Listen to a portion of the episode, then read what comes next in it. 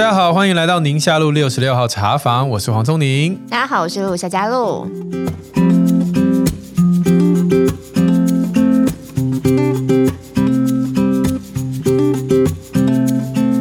来到我们今天 Q&A 的时间。今天有很多个哇听友的提问，都是跟生长啊、发育啊有关系的哟。不过后面有一个比较沉重的话题，就是跟青少年智商有关的这样的一个话题，所以我们就一次来跟大家一起讨论。好，第一位听友他就是关心刚才聪牛讲到儿童生长的问题，他说希望黄医师下主播能够聊聊关于小朋友成长曲线或是性早熟的题目。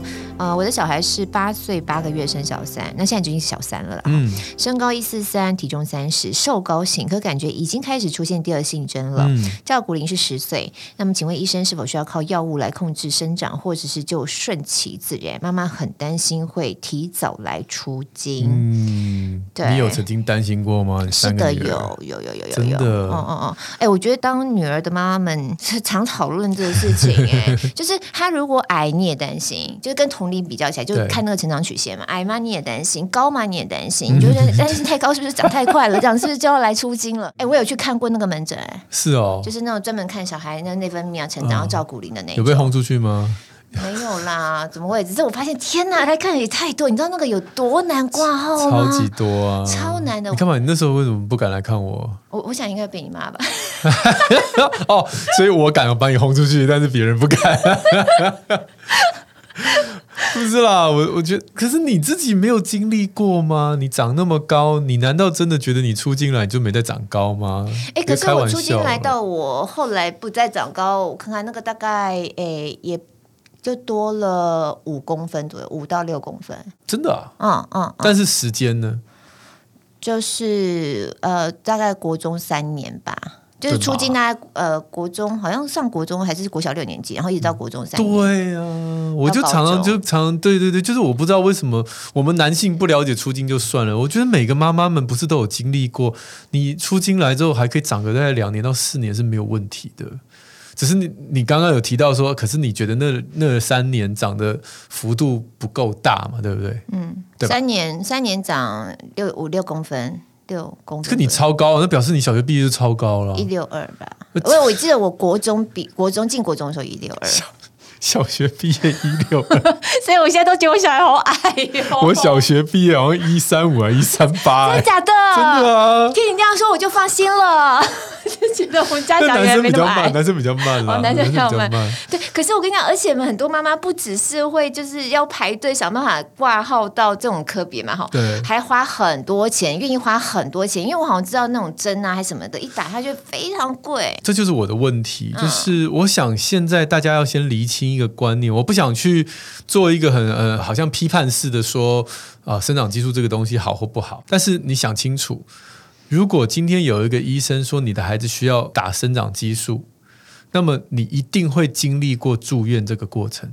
哦，要住院啊？一定会经历，因为你一定会经历到住院要接受生长激素浓度的测试。哦，然后因为那个浓度测试不是抽一次血，嗯，他要呃，比如说我们会打一些看看他吹不吹得起来的这样的一个药，嗯嗯嗯，让生长激素飙起来药。嗯，啊，如果吹都吹不起来，这种才是真正生长激素缺乏的孩子。哦，所以如果你今天接受这个生长激素治疗的人从来没有诶不记得有住院这件事情，就表示不够严谨。我只能说不够严谨，我不能说我我没有他有问题，对，但是，但是我觉得是不够严谨，嗯，因为真正需要增长激素这件事情是的的的人其实很少，不是每个人都是足球明星梅西，嗯，梅西那不一样，我跟梅西是不熟啦，嗯、但是。但是梅西当初到底有没有接受过这个生长激素的测试？到底是不是会确认？更何况，就是梅西到底打了生长激素跟没打生长激素之后，身高会差多少？根本没有人知道，因为梅西最后也不高嘛。但他小时候因为营养不良就更不高嘛。是那因为他他很有天分，所以那个球团没有办法付这个代价。说，哎，我已经签了一个那么有天分的少年。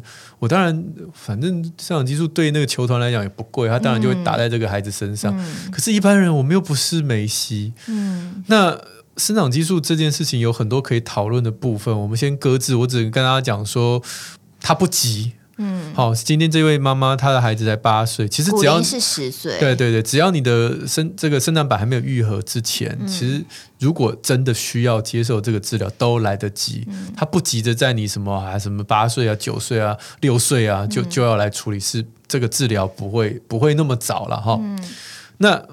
这个医疗的部分我就到此为止，因为我希望由真正的这个内分泌科医师、儿童内分泌科医师来帮你评估。那讲一般人，嗯、就像这位孩子，他可能已经看过医生，那医生跟他说：“一定看过，要不然不会照顾你。”对对对对对，医生一定就是用这种轻松又不带结论的话说：“嗯、那我们就再观察喽。”对，如果他怎样怎样，我们再来考虑要不要打针。我们再追踪喽，哈，那我们就是下次这个半年后、三个月后，我们再来量量喽。这样对对对。那妈妈说：“这样是不是这是不是这个性早熟或者什么？”医生说：“嗯，这个我们之后再追踪看看。这段时间你就多跳绳，每天跳五百下。然后晚上晚上几点睡啊？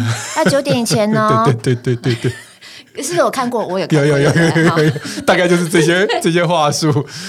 那主要就是因为我们没有在这样的一个孩子身上发现什么即刻需要处理的问题嘛。哦哦啊！我之前有写过一篇文章啊，叫做这个诶。”有关性早熟，家长们别画错重点。嗯嗯，啊，这边我已经这是少数我写很久的文章，四年后回去看，没有想把自己掐死了。对对对，就是因为常写文章，后来都觉得啊，怎么以前写的这么这么烂？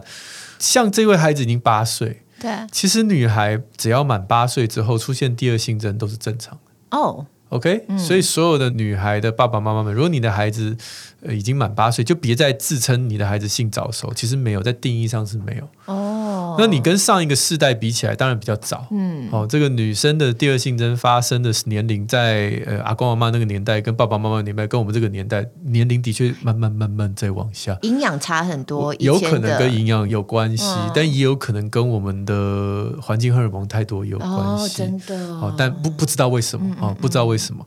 所以啊，也是从这个地方讲，所以男生是没有性早熟的问题哦。应该这样讲，就是女生的第二性征的年龄一直在往下降，但男生没有。嗯，所以你看现在小学那个中高年级之后，男生女生差距越来越大，因为女生的发育年龄提早，但男生还是跟我们以前小的时候一样，搞不好有现在也有听众朋友的孩子跟我一样，六年级的时候才一百三十八公分都有可能。但因为我们并没有特别的提前，但是女生提前了。嗯，那这个问题当然就是会让爸爸妈妈。越来越焦虑，男生的家长就会看到他的女同学都这么怎么看起来像他的老师，对，就是 一百六十二都可以当老师的嘛，对对对，对啊，那女女生的家长也担心，就说哎，会不会太早了？太早了，他会不会很好的等等，就是这些。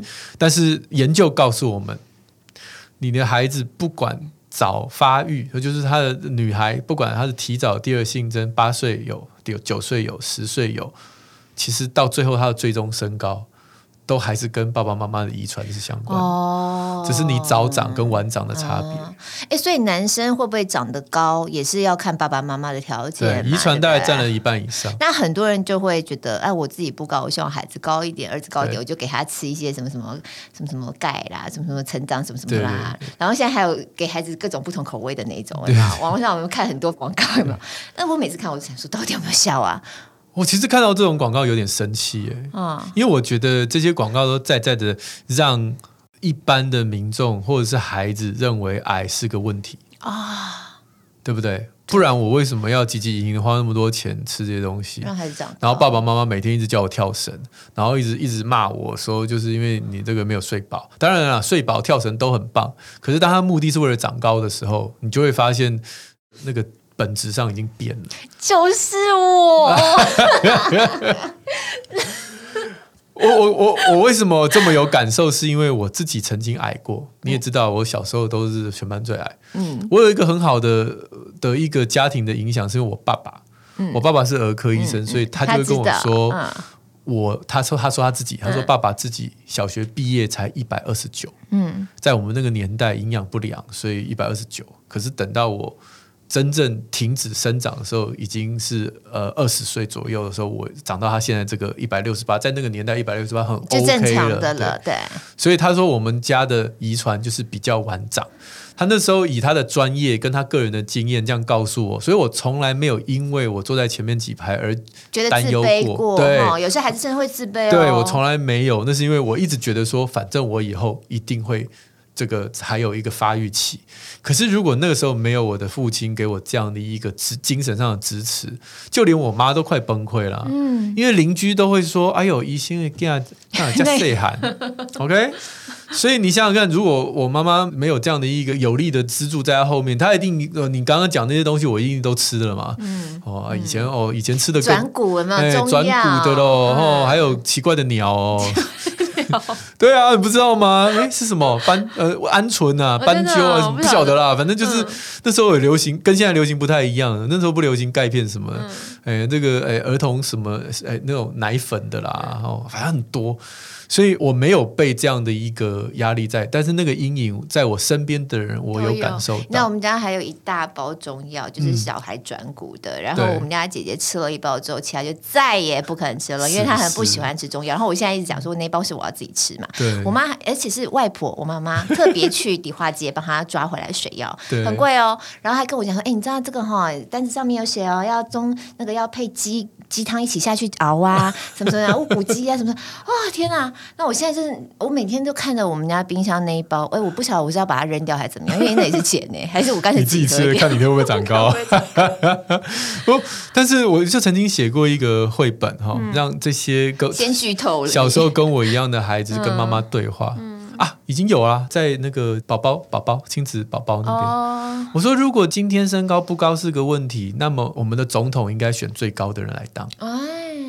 显然不是嘛？那为什么老师不是选最高的人当老师？嗯，那如果优秀的人都是长得高，那为什么我们不让最高的人来当科学家，或者是当中研院院长？嗯，就这个逻辑是很错字的，就是大家对于身高有太多这种迷失或这种负面的看法，会。遏制了你的孩子对于自我形象上面。我这样讲一个例子，就是如果今天有一个妈妈在长期、长期、长期、长期都用这种方式很焦虑的方式对待孩子的身高，你的孩子最后有两种可能，一种就是后来他长高了，嗯，然后他就用同样的态度去面对自己的孩子或面对身边的人，嗯，他甚至会不经意的用身高来开，你比较高，对，开旁边人的玩笑，嗯嗯嗯。那第二种状况就是他最后最终果然就是没长高，那你想想看，他带着这一份羞愧感跟这种没自信到什么？时候，你看汤姆克鲁斯，你不要再骂我了啊！对不起，对不起，对不起，我毕竟我曾经挨过，我对于这种东西实在是很不不开心。对啊，汤姆克鲁斯都可以，对不对？强迫他的这个女主角蹲下来跟他接吻嘛，或者是，就是就是这世界上身高不高的，我知道了，我知道了，我知道了。好了，这这是这是我那篇文章里面很希望强调的，就是大家。可以从孩子的角度来思考这件事，那医生的角度只能告诉你，大部分都是先天的啦，嗯，啊，后天的事情你都做了啦，嗯，哦，就如果说你今天是一个小孩子睡每天只睡三小时，你也不管，然后每天都吃多吃素，你都不管的这样的，然后任凭他这个营养不良的家长，当然这这个是我们医生要负责的，说，哎。我们真的要劝你哦，你不能让这样孩子继续下去，他会长不高，嗯、这是我们能够做的。嗯、可是大部分来看门诊都不是，嗯，他说是其实他已经很注意了，嗯、孩子的睡眠、运动啊，看的一定是注意。对，其实运动饮食都做的很好了，嗯、那剩下真的就是遗传了，你别想太多了，嗯、就是期待他有一天，我们医生在追踪的过程当中，他诶就会。爬上来，可能有人早，嗯、有人晚，但最终的结果是一样。嗯、就马拉松哈，有人跑得快，有人跑得慢，嗯、但是等到最后谁见真章，那还是你的实力。所以我觉得这个是是大家对于身高上面一定一定要有的，要有这样的迷思。对对对，那真正要注意的只有那少部分了。嗯，所以医生为什么说还是要来追踪？主要就是我们会担心有那个脑袋少部分，哎，脑袋有长肿瘤的啦，好、哦，或者是卵巢有长肿瘤的啦，好、嗯，或者是真的是先天性生长激素低下的啦，那个都会很夸张，那个生长曲线画起来都会非常的不妙，嗯、就是任何人看都觉得，哎、欸，这条线怪怪的那种。嗯、对，那这个就是我们要、嗯、医生要抓的。好，嗯、那呃，我我在我的文章当中有三个呃指标，嗯、第一个就是。你今天来看门诊之后，我们追踪半年，嗯。啊，半年内你的这个第二性征唰 跑得很快，嗯嗯嗯，好像一般女小女生可能就是哎胸部有点凸起，但是她不会凸得很快，嗯嗯，但是如果是有啊，比如说女性荷尔蒙分泌的肿瘤在身上，它颜色立刻就变，哦，就像大人一样，颜色就变，乳晕颜色就变。那个都不对，那个是真的，在家里头你很容易判断。对对对对，突然之间毛都跑出来了，这都不对哈。那男生的话通常是淡淡，突然之间就又黑又，这个很怪。嗯，哦，就是不不应该是突然之间的，所以这半年之内就是真的要去看医生。对对对对，所以医生一定会在半年当中，哎，稍微密切注意。所以他不告诉你要追踪什么，是因为也也就是反正你要来看我就对了，不然一般爸爸妈妈也不知道。就是你说黑道有多黑，对，而且你知道看那个，你不晓得什么时候才可以不要看。对啊，对啊，对啊。所以我想，医生只是说你就来追踪，那我们会把这些，就是我们看多了，我们知道什么黑叫做真的黑，这样子会告诉你。那另外一个就是爸爸妈妈要注意，就是脑部长肿瘤，他会开始头痛，慢性的头痛、呕吐，哦，然后或者视力也会模糊。那这个也是有其他的状况。对对，就除了身高或除了这个呃呃有一点发育之外，有其他的症状。那第三个就是要靠自己喽。然后医生会问说：“你该不会有吃一些哪来路不明的药？”嗯嗯。哦，有些人说：“哎，隔壁的邻居介绍的转骨方，嗯嗯。哦啊啊，哪里来的也搞不清楚，但是很有效。那吃吃吃吃，然后就哎。”这什么性征都跑出来，嗯、可能那转辅方里面有一些雌激素啊，嗯、或者荷尔蒙，导致你的问题其实是 altrogenic，就是外在造成的。我们之前还有很罕见的案例，是不知为何他不小心吃到妈妈的避孕药，这也太。到底是有多好吃？是糖衣吗？还是我就觉得很奇怪，为什么？嗯，对，还是吃到对，可能就是看到妈妈在吃，然后他可能好奇，好，可能就搞错了啦，可能跟妈妈的维他命放在一起之类的哈。啊，每天妈妈就可能就讲说啊，你就维他命吞了，吞了没的，就拿错这样子，这也太扯，真的太扯。但那个停药就好了啦，那倒没什么关系哈。所以我想，今天这位朋友，呃，他的孩子。八岁之后才开始有新的第二性征，我不会太担心。嗯，那他也看过医生了，也照过骨龄了，所以我也不会太担心。就请他顺其自然的跟医生配合。OK，好好顺其自然。好，嗯、好，好，真的就是我觉得孩子在这个成长过程当中，他的身高有没有造成他的心理压力这件事情，反正大家好了，我真的是像那个跳绳啊，嗯、那是呃。哎，应该是北医的老师，北医北应该是北医的儿儿科医师有做过这样的一个研究，那、嗯、很棒啊。就是说，哎，这些孩子都不运动，然后他们就叫他们跳绳，嗯、然后平均身高就稍微不错。但那个研究有两个缺点，第一个是他不晓得他最后长到哪里，哦，对吧？也许这一群有跳绳的孩子的确这个时候长得比较快，嗯，可是到了十八岁之后，另外一群又追回来，哎、这是第一个盲点。嗯，那第二个盲点就是不管怎么样。运动很棒，嗯、可是如果今天妈妈就说你给我跳一百下，然后那边边哭边跳八八八九九十九一九二，我我我觉得这没有意义耶。真的，你还不如把零用钱贴在天花板上，叫他跳。哦，叫他跳就可以拿到，对对？哎，这个有效哦。好啦，因为我跟我先生我们两个还蛮高的。对啊，所以你们根本不用担心。是哈，但是就是因为这样，我们才担心。我们就是有一个长得没有那么高的小孩，而且我们家小孩可能因为不是只有他跟妈妈跟爸爸高，你知道他的什么都很长得都还蛮高的。我们家很多人都还蛮高的，对，所以他大概就会他。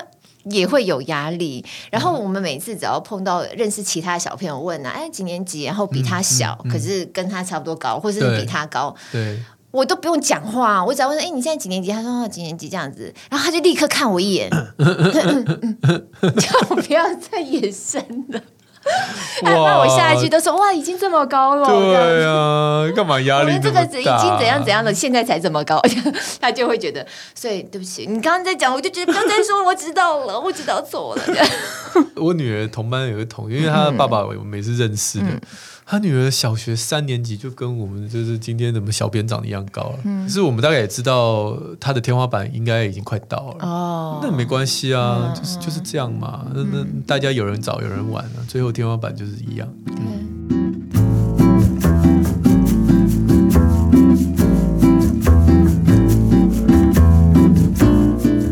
好，下面这位 Tracy 一零一，嗯，他说对周三的期待已经不是小周末晚上的一杯酒，而是黄医师跟夏主播有质感的 Podcast。家里头呢也有国小中高年级两个女儿，对于节目内容感到非常受用，谢谢你们的分享。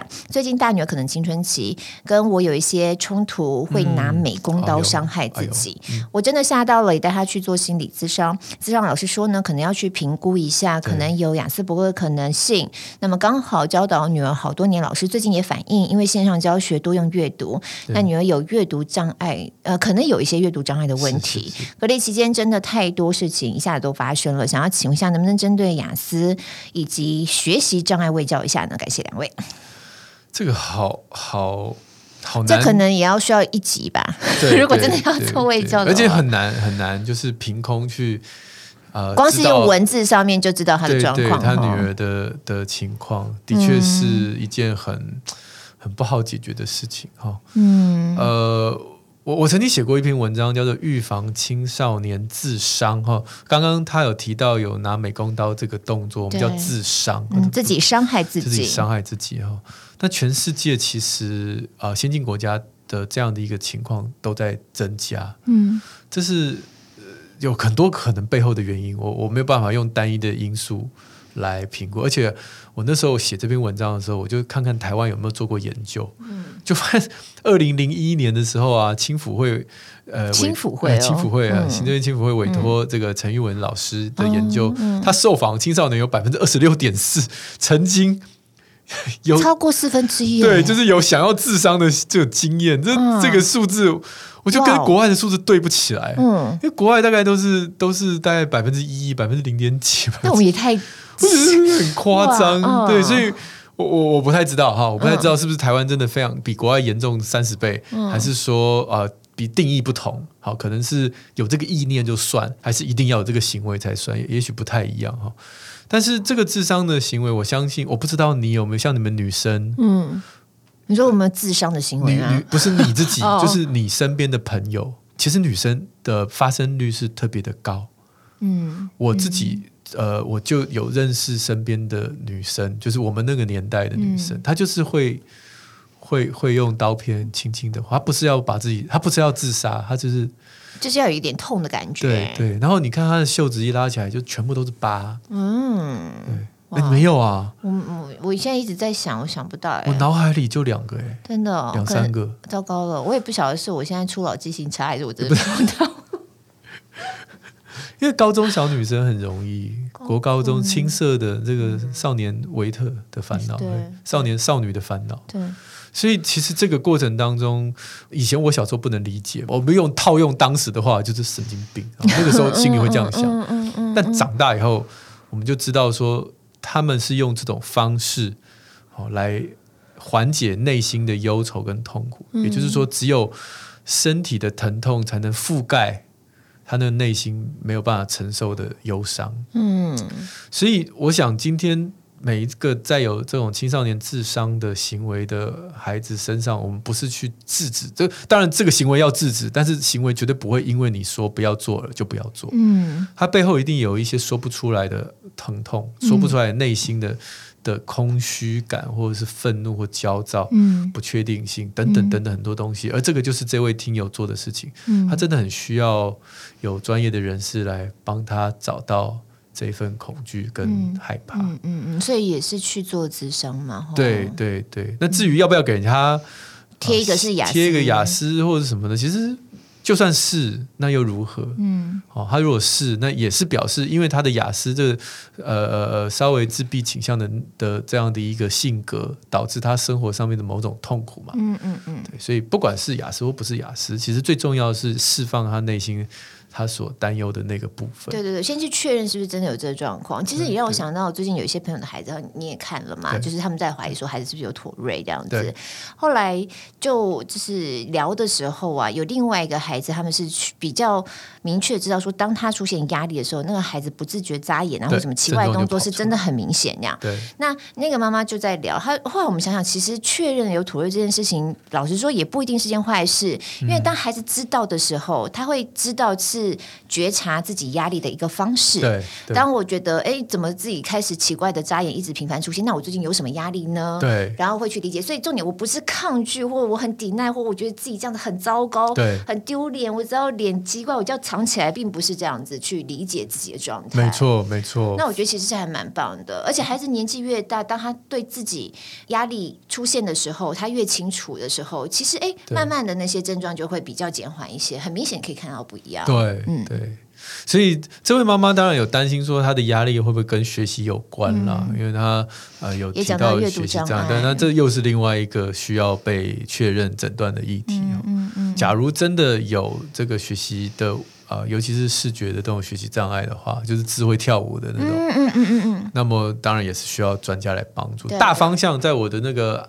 安心做父母里面有稍微跟大家提哦，就是视觉，如果是因为视觉而有学习问题的，有的是视觉是听觉，对对对，视觉有些听觉。那如果是视觉的，我们会让他把字体放大，你的课本就是要印两倍大，嗯，或者是让他用多听的方式，对，先录过一遍，对，然后就是先听过，对，再去阅读，那就会呃，那这个就真的要评估了，不要专业评估，嗯，对，好，我我最近发现有一个我的。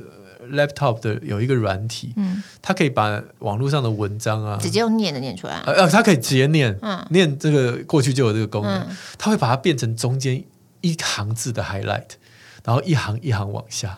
以前我们男生常会跳行，哦，就阅读上面很困难的跳行，它就是把其他都反成比较黑，只有你念的那一行是亮的。你看完这一行，你再往下，看完再往下，啊，就按按按按按，哎。我觉得这个功能很很不错。因为我们家孩子的老师最近在跟我讨论，他觉得孩子我们家孩子在读长篇文章的时候，他没有办法这样读。对对，他要一个段，一所谓的一段还不是一段一段，就是一句一句一句一句。对对对对。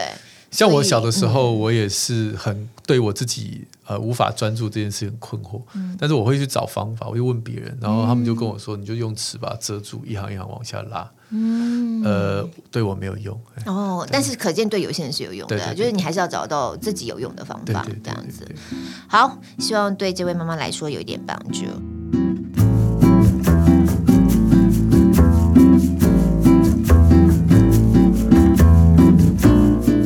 那下面这位是 Victoria。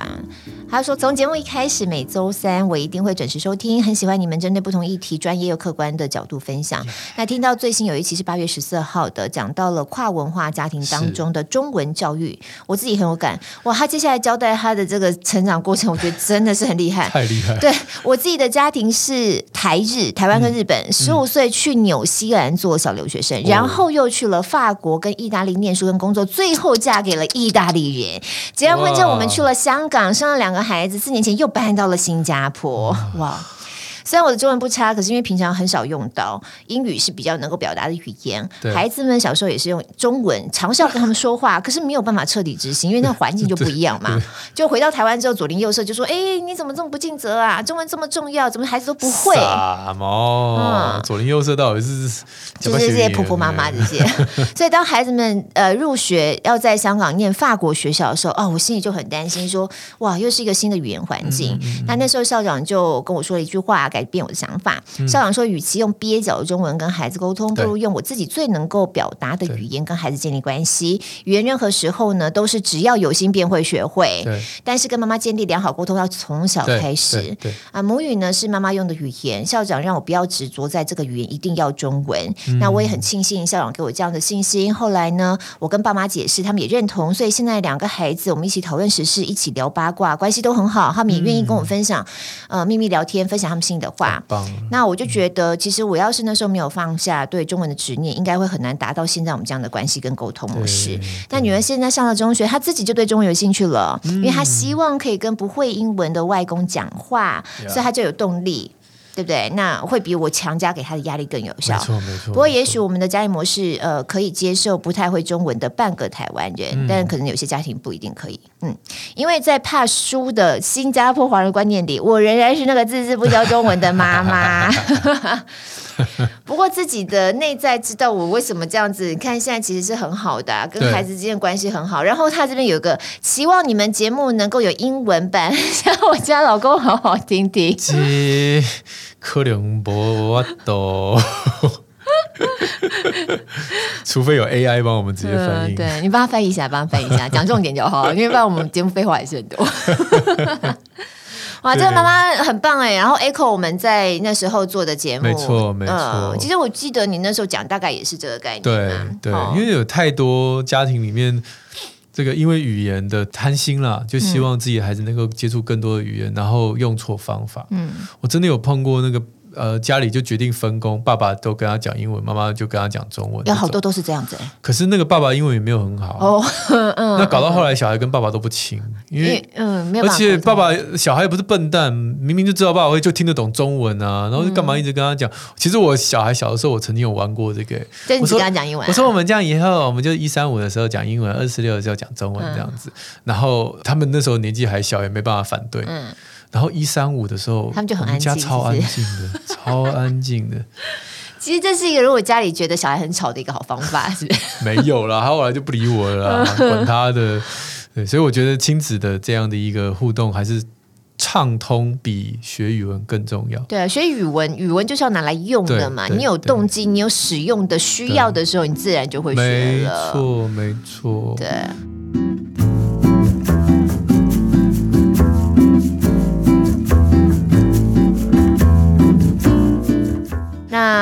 最后一个喽，哈。家中有呃，这位是 Molly，对，然后他是透过亲友口耳相传知道我们节目。他说家中有疑似过动、疑似自闭的孩子，刚上小一，一直接到老师打来的关切电话，爸妈压力实在很大，觉得很难受。加入 Facebook 的社团寻求安慰解惑的时候，发现哇，里面有七万多会员，可见很多父母都有这方面的苦恼。